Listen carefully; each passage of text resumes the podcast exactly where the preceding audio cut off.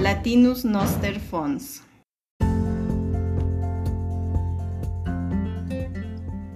Bienvenidos al podcast Educación de la serie Latín Nuestra Raíz. Como experto en el tema nos acompaña Salvatore Falco y como conductor Luis Villafán.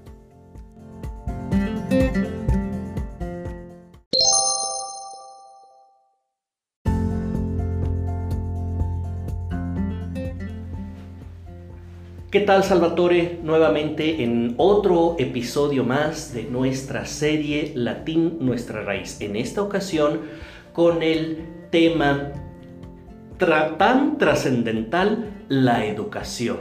La primera pregunta que eh, te hacemos es sobre cómo se, se dio la educación en la época romana. Bueno, pues aquí estamos otra vez, Luis. La educación, eh, pues en Roma experimenta una profunda eh, evolución a lo largo de la historia de Roma. Que estamos hablando de mil años más o menos. A lo largo del periodo de, toda la época romana. Exacto. Eh, en primer lugar, tenemos que ser honestos. La educación en Roma está influenciada por la griega. Entonces, la, base de la educación en Roma viene de Grecia. En segundo lugar, eh, tiene una estrecha relación del sistema educativo romano con la sociedad romana. Es decir, que la influencia de los grandes filósofos de la antigua Grecia tuvo lugar, permeó a la educación en Roma. Sí, eso encontramos una serie de elementos que, digamos, se manifiestan a, lo largo de eh, todos los momentos históricos de Roma. Por ejemplo, el carácter aristocrático del sistema educativo, es decir, estaba dirigida a la clase patricia. Exacto, no, no, no era para todos. Y su relación con la ciudad, ¿no? netamente era una educación urbana. ¿sí? La, la educación se daba en la ciudad, no se daba en las aldeas y en el campo, en, el campo, en los pequeños pueblos. Aún si ahí existían rudimentarias escuelas, pero claramente con excepciones, con poco éxito. ¿Cómo era una escuela en una ciudad roma, de, romana? Sí, una ciudad tipo romano. Bueno, más que escuela hablamos de educación y la dividimos en tres periodos el primer periodo que va de los siglos VIII hasta el siglo III antes de Cristo. Estamos hablando de la, monarquía, romana. sí, estamos hablando de los siete reyes de Roma y los primeros momentos de la República, porque tuvimos un, momento de, República. Romana. Sí. Ese fue el primer periodo, digamos. Después evolucionamos a un segundo periodo que va del siglo 3 antes de Cristo al siglo 2 después de, después Cristo. de Cristo. Y el último periodo, el Bajo Imperio, donde ya tenemos prácticamente la, caída, sí, la caída del imperio y la fase cristiana. Sí. En, el primer, en esa primera fase, ¿cómo, ¿cómo se dio, cómo ocurría la educación?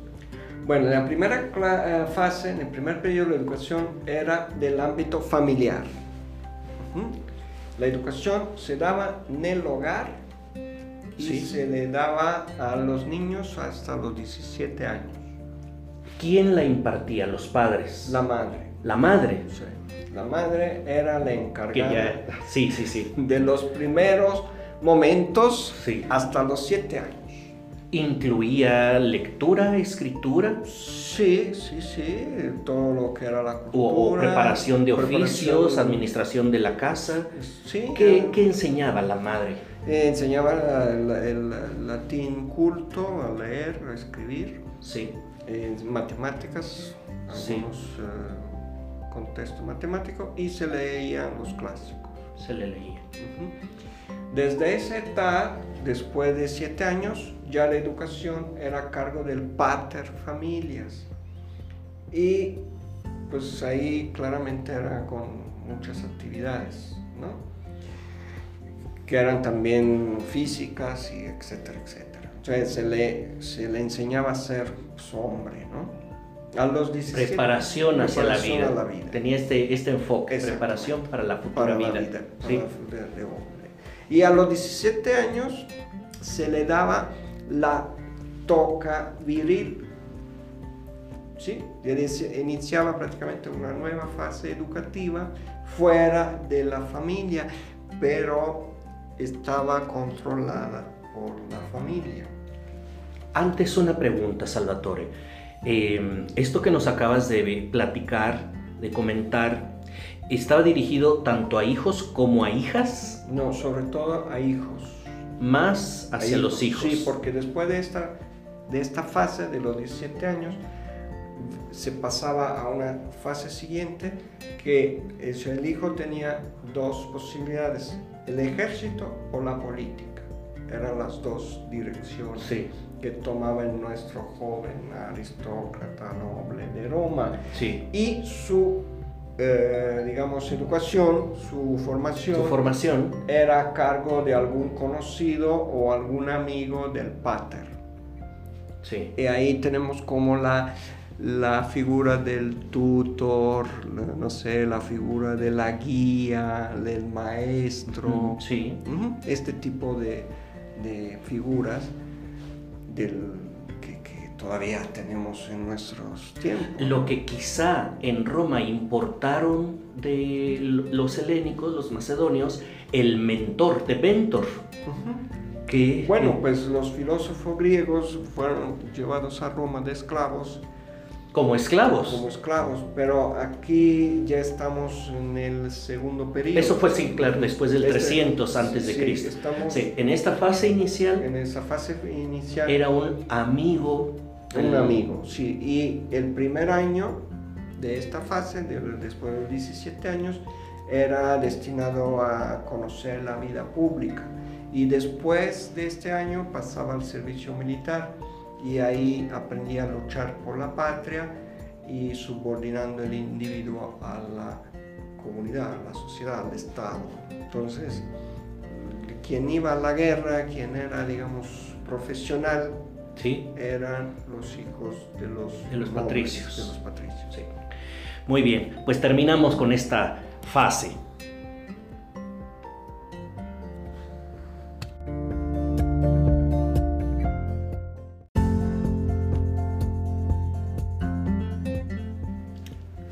segunda fase de eh, la educación, ¿cómo se dio? ¿En qué condiciones de la cultura y de esta época romana? Bueno, a partir del siglo III, como decíamos, antes, de, Cristo, sí. el mundo romano vive un proceso de helenización que se llama. o sea, ¿Por qué? Porque, como se decía, un amplio número de filósofos, retóricos griegos sí. Eh, desembarcaron en Italia eh, y muchos de ellos como esclavos de, Roma. Entonces, este, digamos, acercamiento, este encuentro con el mundo helenístico no fue exento de polémicas y de algunas situaciones que se crearon, tanto que en el año 161 a.C., sí. con un decreto, el, el Senado de Roma eh, expulsó a todos los filósofos y retóricos griegos de Roma. O sea, eh, haciendo cuentas, desde el 300 a.C. al 160 1 antes de Cristo. Esto nos hace 140 años de helenización, de interacción con la cultura helénica. helénica. Y desde eso empezó, digamos, desde el último periodo de la República, cuando la, educación en Roma pierde este entorno familiar sí. para convertirse en un algo público. Público. Sí. Todavía no podemos hablar de educación pública como la entendemos hoy en día. pero sí, ya no en Ya no es el amigo del pater familias, exacto. como hab- hablamos en el segmento anterior. Ahora, ¿quién, ¿en quién reside la formación, la preparación de ciudadanos patricios? Ok, se crea prácticamente, nace lo que es la figura del- del maestro Sí, profesional sí. de la educación, si lo queremos ver en términos modernos. ¿Había alguna palabra, un vocablo que definiera a esa sí, persona? Se, se, mm, se llamaban gramáticos o retóricos. ¿El gramático o el retórico? ¿sí? Y algunos emperadores allá en Roma regularon este proceso, incluso a, esta, a estos eh, maestros profesionales retóricos. se le reducían los impuestos. Se les condonaban impuestos. Impuestos. ¿Por qué? Porque- Mira qué otros antecedentes venimos a descubrir. Sí. Entonces empiezan a, a tomar poder, ¿no? Sí, Poder sí, sí. Los eh, maestros. Y el emperador Vespasiano crea en Roma las cátedras de retórica latina y griega. Estamos prácticamente hablando de la idea que tenemos moderna Ya de edu- uni- en universidad. Universidad y pública, dado que fue el gobierno, Sí. el emperador. El emperador. Eh, repetimos su nombre, el emperador Vespasiano. Vespasiano. Entonces, ya en esta época tenemos tres niveles de educación. El elemental, el secundario y el superior. Dif- Características, de cada una de, Características. estas tres, de estos tres niveles. Sí, el nivel elemental era de 7 a 12 años y tenían el, eh, ya la figura del magíster. El magíster, incluso el magíster tenía ya un sueldo, un sueldo público. Por cada alumno tenía el- un sueldo de 50 denarios. Y la mayoría de los alumnos van acompañados a la escuela por un esclavo, ¿no? El esclavo lo- los acompaña. Claro, todavía son niños hasta los 12 años. Y lo ese que esclavo- para nosotros hoy que es primaria. Sí, ese esclavo se llamaba pedagogus. El pedagogus, Ajá. que ya hablaremos en otra ocasión de es tan solo esta palabra, el pedagogus, Exacto. El que acompaña a los niños, a los infantes. a los infantes. Sí. Y en la siguiente etapa, después de los 12 años, Ah, no, eh, bueno, en esta etapa, nada más una, una mención. Aclaración, una sí. aclaración. En esta etapa tenían vacaciones los alumnos. Sí, Tenían vacaciones entre el mes de agosto y septiembre. ¿Y cuáles eran las materias que estudiaban? ¿qué estudiaban? Lectura, Leer, escritura, escribir, cálculo y recitación. sí. En, esa era la currícula Sí. de Lectura, la educación. escritura, cálculo, cálculo y, y recitación. recitación a los autores. De los que De- aprendían, lo recitaban. Sí. En palabras modernas, hacían glotodrama. Glotodrama. Ujú. Muy bien. La, La lo, que, segu- lo que hoy conocemos como la eh, aprendizaje por repetición, Ojo por drama. por drama. Sí. Bien, continuamos. El siguiente nivel, Era la secundaria, después de los 12 años. de 12 a 17 años. Y era el momento que el joven tomaba la famosa toga viril. ¿Qué es la toga? Que hoy nos hace pensar en este atuendo que al obtener un grado, un título universitario, ¿no? Dice, y te vas a presentar a tu ceremonia togado. Exactamente. ¿Qué De ahí viene la toga. La toga. Y muchos nada más se sacan su foto y hacen ahí la escenografía y no saben No sabemos el significado, la raíz. la raíz de esta Era esta vestidura. vestidura. Esta vestidura la llevaba eh, el el estudiante de secundaria. Bueno. ¿Cuál era el, el nombre? ¿Cuál es el nombre? En el secundario. El secundario. Sí. Y era una ceremonia, claramente. No, Sí. no la llevaba a diario. ¿no? La llevaba a esta ceremonia, como, como lo hemos Como- importado hoy, sí, como lo hacemos hoy. Exactamente, era como una. Esa era la toga, La toga viril, viril. viril. Y aquí, el que estaba encargado de la educación era el gramáticus. ¿Mm? Y la, digamos, la materia fuerte era la lengua y el conocimiento, el estudio de los clásicos latín y griego. Clásicos de latín, en latín y clásicos de la cultura griega. Claro.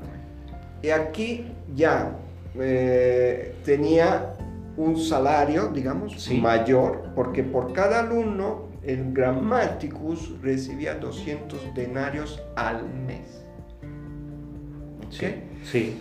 Y dove- donde se impartía, claramente no había una escuela, una estructura, se impartían las clases en los pórticos del foro romano. En el foro.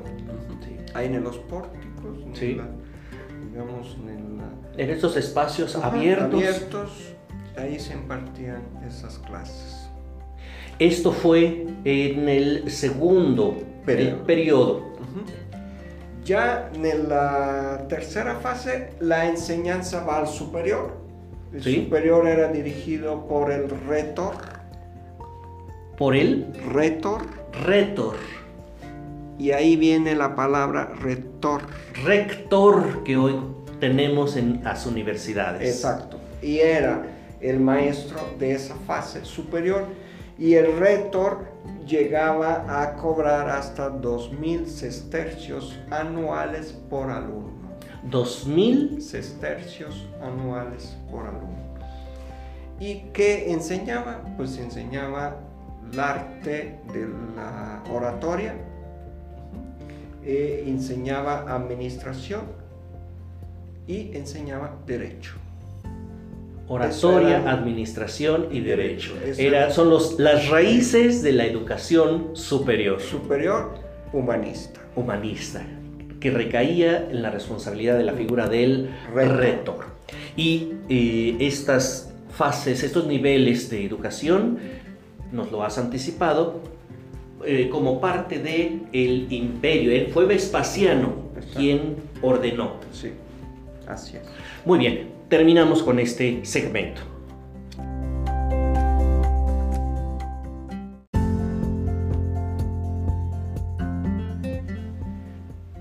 Tercer periodo, la educación en el tercer periodo de la vida romana. ¿Cómo ocurría?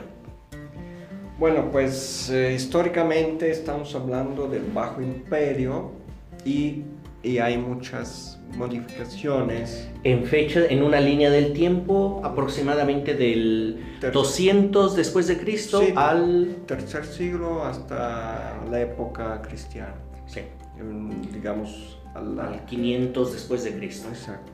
Entonces, hay una serie de modificación en este sistema que vimos ¿no? del, del segundo periodo, Sí, especialmente porque se hizo más eh, fuerte la intervención estatal eh, en la educación sí, y una vez que Constantino decreta que el el cristianismo, la, como- religión cristiana, como religión de Estado. Religión Entonces, m- eh, el cristianismo toma prácticamente eh, el total control de la educación en Roma, en el imperio. Pues, ¿qué pasó? Pasó que hubo mayores necesidades burocráticas del Estado y que aumentaron los alumnos, sobre todo de la enseñanza superior. hubo una ampliación en la cobertura, es decir, Sí, si además- anteriormente solo a la clase patricia, hoy se incluyó a más clases. Bueno, la clase patricia pues eh, creció, ¿no? Porque acuérdense... o solamente fue cre- crecer en, en- en número. En número. No en creció, clases. no, eh, ajá, sí, porque acuérdense que las, eh, digamos, las riquezas de esas clases se hacían con las guerras que Roma hacía a los otros Sí, pueblos. sí, El botín sí. se repartía entre las familias. Entonces, los imperadores empiezan a restaurar las escuelas, a crear escuelas. Establecimientos, construcciones, Sí, lugares, como hoy concebimos una escuela. Exacto, incluso Si nos vamos al año 425 después de Cristo, después de Cristo, el emperador Teodosio II crea una universidad en Constantinopla, donde los profesores solo podían ejercer la docencia en esa institución. sí, o sea, hasta sí, crea la exclusividad sí. del, del profesor. Solo podía dar clase, impartir clase en esa institución.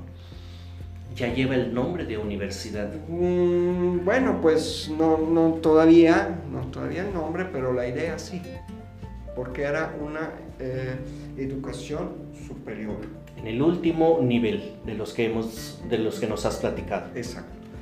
Y luego pues llega el cristianismo finalmente y el cristianismo instituye eh, lo que son las escuelas cristianas y eh, va sustituyendo el, digamos, el pensamiento, la formación cristiana a la educación helenística. Y eh, eso que hace, pues anticipa lo que es la Edad Media y eh, anticipa también su estructura. ¿Por qué?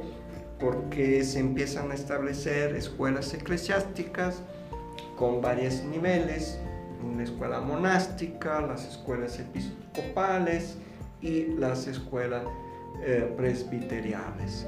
Entonces estamos hablando ya de la época cristiana, donde toda la educación, toda la cultura está en mano de los Del- de la iglesia. de la iglesia. Muy bien, pues eh, Salvatore, te agradecemos por este pasaje. Pareciera como un viaje a lo largo del tiempo en estos tres periodos de la vida romana en que nos has descrito cómo ocurrió la educación y sobre todo queremos resaltar para nuestros escuchas los antecedentes que hemos descubierto como la figura de la toga, como la palabra retor que viene de retórica y que hoy la convertimos en rector, el que rige, el pedagogo. el pedagogus, cuántas, cuántos descubrimientos que hemos realizado. Muchas gracias, maestro Salvatore Falco, para este episodio, La educación en nuestro programa Latín Nuestra Raíz.